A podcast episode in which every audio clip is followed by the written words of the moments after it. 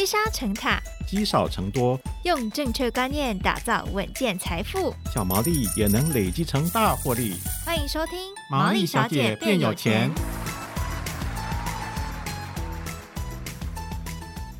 Hello，大家好，欢迎收听《毛利小姐变有钱》，我是主持人佩服。上一集呢，我们请洪连胜会计师分享了不少综所税节税的一些小撇步。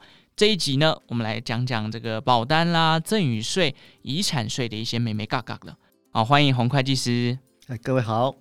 好，今天呢，我们要来透过一些情境题的方式，来去从中了解一下，为什么这个情况下好像还要多缴一些税金。嗯，最后呢，我们来分享一些合法的管道啦、保单的节税，以及如何减少遗产税的缴纳。那首先还是想问一下洪会计师啊，因为今天要讲遗产税跟赠与税，能不能跟我们快速讲解一下这两个的差别跟它的定义是什么？好，台湾税法里面呢，有一针对一项行为是要课税，叫做把东西送给别人要课税。嗯，好，那如果是生前送，人还在的时候就把东西送给另外一个人，这叫课赠与税。是，如果是身后送，那也就是说当人走的时候再把这个财产呢。交给另外一个人，这叫遗产税哦。就是人已经不在世的给的就叫遗产。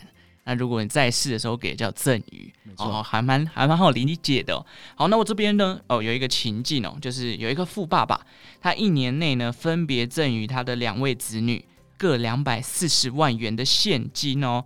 但是，哎，这好像没有超过所谓赠与税的门槛两百四十四万。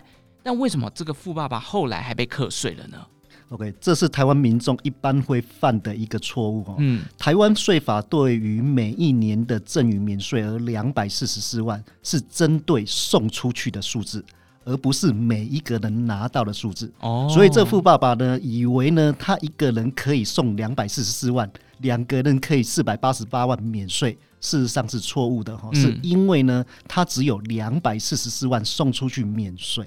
这个样子大家应该可以了解，就是你要去思考你赠与税的这个角度，是要从个人送钱的这个人，不是说收到钱的这些人加起来到超过两百四十四万哦。好，第二个情境呢，哦，这个是呃，我们刚刚提到赠与税是生前给嘛，那遗产税是身后给，但是现在来了这个情境，就是富爸爸他生前赠与儿子两百万，但是他隔年呢过世了，诶，照理说两百万元也没有达到赠与税的门槛啊。为什么后来反而还被课税了呢？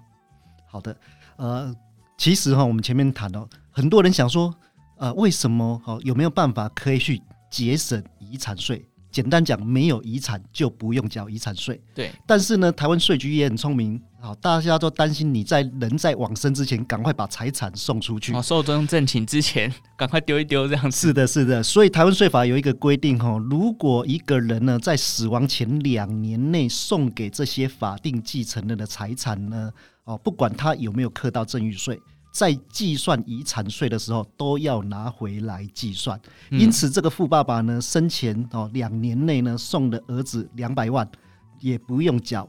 赠与税，因为在免税额里面，可是这笔两百万呢，因为是在死亡前两年内送出去的，所以就要被当成来遗产来课税。哦，所以两年内这个期限大家要记得，就是你未来可能两年内来赠与的东西，不管是不是重大意外，如果是意外呢，就是它不是对这个跟意外无关了，是它没有办法界定就对了。是的，嗯、哦，所以就是反正两年内送出去的赠与东西，如果你在这两年内不小心过世了。那可能它就会转换成遗产税，然后要被进行课税了。没错，我刚刚会计师有讲到这个遗产税，大家也想说要到底要怎么样减少这个税务被课的一个状况，所以我们现在就要来聊一下遗产税到底可以运用哪些管道来进行所谓的合法节税呢？好，这边先跟各位讲一下台湾的遗产跟赠与税的税率哈，也就是说呢，比如说我们平常哈有一个两百四十四万的一个赠与免税额可以用。那每一年呢，如果超过这个免税额的第一个两千五百万要课百分之十的赠与税，第二个两千五百万要课百分之十五的赠与税，嗯，超过五千万以上的金额要课好百分之二十的赠与税。那遗产的部分呢，当然扣掉一些免税额或者是扣除额之后呢，第一个五千万要课百分之十，第二个五千万要课百分之十五。超过一亿以上的部分呢，要克百分之二十哈。所以呢，一般来讲，我们一定会去善用每一年的赠与的免税额两百四十四万。那老爸送两百四十四万免税，老妈也可以送两百四十四万免税，一年呢，父母就可以送四百八十八万给小孩，就是一个免税的一个最简单的一个节税方式。所以可以善用赠与税的免税额。是的，但是还有其他的吗？赠与税？哎，应该说遗产税，其他的节税方式还有吗？Okay, 因为遗产税里面呢，还有一个状况是说呢，每一个人走的时候都有一个一千三百三十三万的一个免税额。是哦，然后呢，要去算一下呢，哦，第一个他有没有小孩？只要有小孩，每一个小孩呢，在成年的状况底下呢，哦，那他有五十万的一个扣除额可以使用。嗯，那如果有太太还在的话，或者有先生还在的话，还有四十。百九十三万的一个扣除额可以使用哦，那这个大概是用善用免税额跟扣除额的一个状况。那还有一个东西要注意哈，是呃，大概去年底今年初，大家都很注意那个王力宏的新闻啊，对对。那也就是说呢，夫妻关系结束的时候。那夫妻关系包含，假设夫妻之间有一个人死亡的时候，也叫做夫妻关系结束后。是。那这时候如果走的人是财产比较多的，嗯，还在的那个配偶呢是财产比较少的，这时候可以去算一下一个叫做夫妻剩余财产差额分配请求权这一部分的金额呢，太太或者是先生，就是留下来的那一方呢，财产比较低，可以去要求。先生跟太太中间的那个财富差额的一半，这一半拿走是可以免税的哦。所以如果今天，譬如说我跟我的另一半，另一半的收入可能是我的十倍，这个差距太大了，嗯、然后他可能今天过世了，我可以继承他的遗产，而、啊、这当中的一半是免税的。是的，真的是很多眉眉嘎嘎，嗯，就是关于继承这件事情啊。那好，今天如果继承的遗产它非常大一笔数目，那可能当中他课的税。加起来可能好几百万，我一时之间没有那个钱去缴纳这些遗产的这个税务的部分，那该怎么办呢？嗯，OK，这个大概有几个方法哈，因为现在台湾的税法有规定哦，假设我们要缴的遗产税超过三十万以上，那民众呢可能一下子拿不出这么多钱。第一个可以延期延两个月，或者呢是分十八期来缴纳。哦，那这是第一个方法。十八期是要利率的吗？哦，这个也要嘿。哦，这个是要利率的。是是是，嗯。那再来的话呢？诶，假设我们十八期可能，诶，这对我们来讲还是一个很大的的一个金额。哦，第一件事情，长辈留下来的财产里面呢，理论上是一开始是不能动用。对。但是如果这个财产遗产里面是有现金的，嗯，银行存款，这时候呢，可以找到继承人大部分的一个同意呢，先用这些长辈留下来的银行存款来缴税。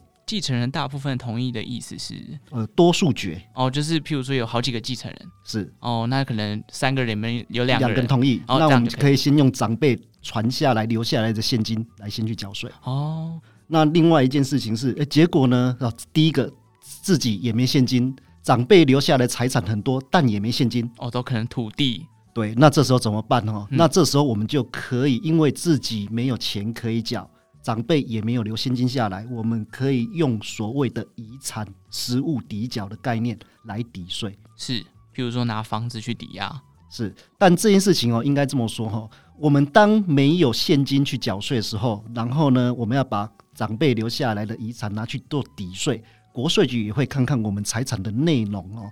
也就是说呢，如果我们内容里面虽然没有现金，但是有台积电的股票，也有不动产，也有未上市贵公司的股票。这时候呢，一般来讲，国税局会要求我们先用流通性高的，比如说台积电的股票去做抵缴。意思就是说，还是会看一下你的财产这这部分继承了哪些东西。是的，那像股票，可能呃交易上只要卖出就可以换到现金，他可能就会要求你把这些东西变现。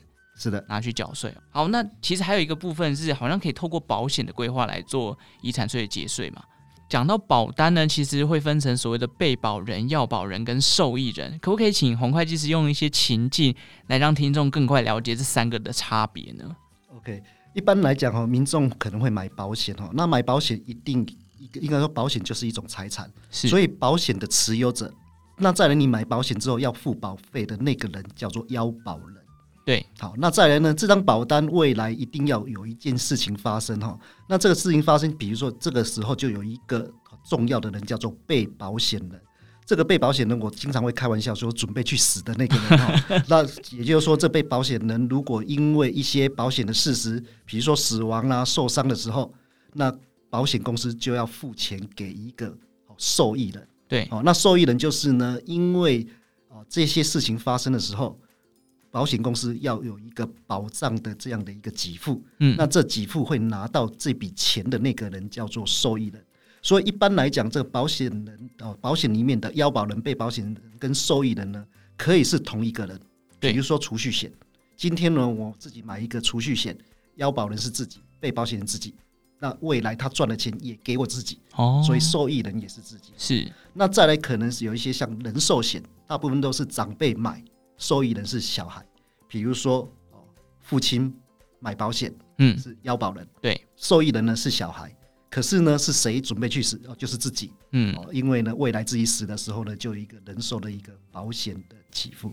而且这样好像可以有很多不同的组合哦。没错。那诈领保险金会是什么样的情况？OK，其实我们一般有时候看到一些社会新闻哦，比如说，哎，有一个呃游民，那这时候他有一个好朋友来帮他买保险，对，那这时候呢，腰保人可能是某甲，然后那个被保险人呢叫做游民，嗯，然后受益人又是那个某甲，对，那这时候呢，不小心又让这个游民呢可能喝醉酒倒在路边，然后刚好有一个人开车不小心撞到他，嗯，那最后哦。这一个保险给付呢，就会付到这个魔甲身上。哦，因为那所以很多社会的有一些诈保的这种状况呢，跟这种社会案件也是利用保险这种手段来做诈保的行为。那保险的部分哈，呃，整个台湾的一个保险法或者是遗产赠与税法里面，对于合格的人寿保险的保险给付是不课遗产税的哦。因此呢，很多民众就会思考说，平常呢，我们就去买保险。腰保人是父亲，被保险人是父亲，受益人是小孩。那因此呢，当父亲不在的时候，这笔保险给付可能在死亡事实的十五日内呢，他就会保险给付现金就打到儿子的账户。那因此呢，这样的一个方式，第一件事情，只要是一个合规的保单，可以合法节税；另外一件事情，又可以帮小孩子预留一个缴税的资金来源。哦，所以哦，保险的功用在这里好像就体现出来了，就是可以帮忙，就是保障他，然后又有一笔钱可以帮他缴税。好，讲到这个赠与遗产这个部分，其实有一个很酷的点是，它在民法上有所谓的特留份，就是说呢，呃，今天只要是呃过世的人，他的子女就有一定的这个名分，不管你怎么分哦，只要是直系的血亲，你可能就可以拿到所谓的金额。但是现在其实好像可以透过保单的方式来把这个就是做一些偏心的手段了。这洪会计师可不可以举几个故事让大家去认识一下？因为刚刚洪会计师开录前有跟我提到这个部分，我觉得哎。我真的没有想到，原来可以这么做。是我这边来跟各位分享一个我的客户，一个老台商的故事哈。那这个老台商呢，四十几年前去大陆拼事业，那当然在大陆可能就跟客户啊、跟供应商经常应酬，又喝到假酒。现在已经退休，回到台湾来洗肾哈。嗯，那对他来讲，他每一天要最开心的事就是看着全家福的照片哦，然后来颐养天年。可是有一天在看他的一个全家福照片的时候，发现他的大儿子啊。长得这么帅，有一天隔壁的老王来找他，嗯，怎么发现儿子老王长得好像？那突然间发现，天哪，这个大儿子不是他亲生的。哎呀，这时候呢，他就想说，他在大陆累积的十亿的资产，不想给大儿子，嗯，那怎么办？写遗嘱吗？很抱歉，台湾的民法呢有一个特留份，假设呢这一个董事长遗嘱呢全部把这个十亿的财产都要给小儿子。这时候，未来哈，当这个老先生走的时候，那个大儿子还可可以去请求所谓的特留份。那假设呢，这个老先生呢只有两个法定继承人，那大儿子一块钱哦，在遗嘱上面呢一块钱都拿不到，可是从法律上他可以拿到四分之一两亿五。嗯，那这时候这一个老先生该怎么做才可以把他自己的十亿呢全部给他的亲生的小孩哈？这时候呢，就可以透过保险哦，比如说呢，他就去找一个保险业务员，把十亿的资产变成一张人寿保单。是。那等到他挂掉的时候呢，保险给付就到他的受益人写的清清楚楚，都是他的小儿子。嗯。那小儿子拿到就可以拿到这十亿，因为呢，保险的给付不是遗产，所以就不会有特留份。但是还是会被课实质课税原则的。没错。哦，但是这样他就达到他的目的嘞。是的，就是这样子，他儿子一毛钱都拿不到。对，那个无缘，应该说不是他亲生的儿子，就一块钱就拿不到了。哦，所以其实保单还有不同的功用，除了节税之外，还可以用这种这这该怎么讲小手段吗？应该是说把你自己的财富给那个真正想照顾的人。哦，就是 follow your heart，没错。说实在，保险这件事情本来就是一个合规、可以节税的一个工具。但是呢，因为有一些，尤其是越有钱的人，他想说哦，能不能善用保险这个工具，让他可以免课遗产税？对，所以呢，就有一些奇奇怪怪的东西。比如说，有一位老先生已经在加护病房了，这时候呢，哦，赶快去买一张寿险保单。嗯，这张寿险保单呢，哦，一次就买很多钱，比如说一亿，是哦，那可能过几天就挂掉了。嗯、那挂掉的时候，这一亿呢，如果变成保险给付。从台湾的保险法跟遗产赠与税法，它是免税的。可是你会发现，这个老先生他的目的，说实在，各位知道保险的目的是什么？用少少的钱来得到大大的保障，老谋深算。可是这个老谋深算的老先生就觉得，哎，他能不能善用这个空间呢？因为保险法跟税法都可以说哦，都有说保险给付是免税的。对，这时候国税局就用一个实质课税的概念。好，因为什么叫实质课税呢？这个人呢，刻意利用保险这种工具，而达到一个刻意不缴税的一个结果。对，那目前呢，台湾的税局呢，针对保单的几个特征哈，第一个是重病的时候去买保单，重病投保，嗯，或者叫趸缴投保，一次买一笔很大笔，对，或者是高龄投保，七八十岁才去买保单，那或者是甚至借钱来投保，巨额的投保。或者是自己知道自己快挂掉了，死亡前短期间投保，这些呢都叫做会落入实质课税的一些避税的的一些特征。有点像是我知道你今天要用这种方式来逃税，所以国税局特别订定了这几种不同的模式，叫做所谓的实质课税原则，避免大家用这样的方式去逃税，就是把自己的这个遗产转嫁到保单上面。那可能真的发生事情，保险金就回到那个人身上，反正就不用课税。但你也 想得太美了，我们直接用一个实质课税原则的方式哦，让你还是需要去缴这个缴纳这个税金哦。好，所以看来从保单到遗产税到赠与税，其实还蛮多细节要去留意的哦。像刚刚洪会计师讲到的，其实很多很多的眉角。那有什么办法？一般人如果他想要去了解一下，到底这样做会不会被课到税？请问洪会计师有什么方法可以让大家可以快速了解到这个部分呢？我觉得哈，因为现在各区国税局都有一些窗口，都一些免费的咨询电话，是我们有任何的问题，事实上都可以打电话到国税局询问。我觉得这是一个最快速又免钱的方式。嗯，不然就是看我们这样自己研究，可能有时候就是有一些细节。或者是诶，不小心那个年限没有算好，没错，那可能就不小心被课到税。那还是其实经过一个专业的管道，那你可能就会比较熟悉，然后哪些部分是你可能遗漏的，不然你原本想要给予子女啊或者其他人的好意，一不小心可能就成为他们的负担哦。是的。好，今天再次谢谢洪会计师所带来的分享，那也感谢大家今天的收听啊。如果喜欢毛利小姐变有钱的节目呢，也欢迎在 Apple Podcast 留下你们的五星好评或者是评论。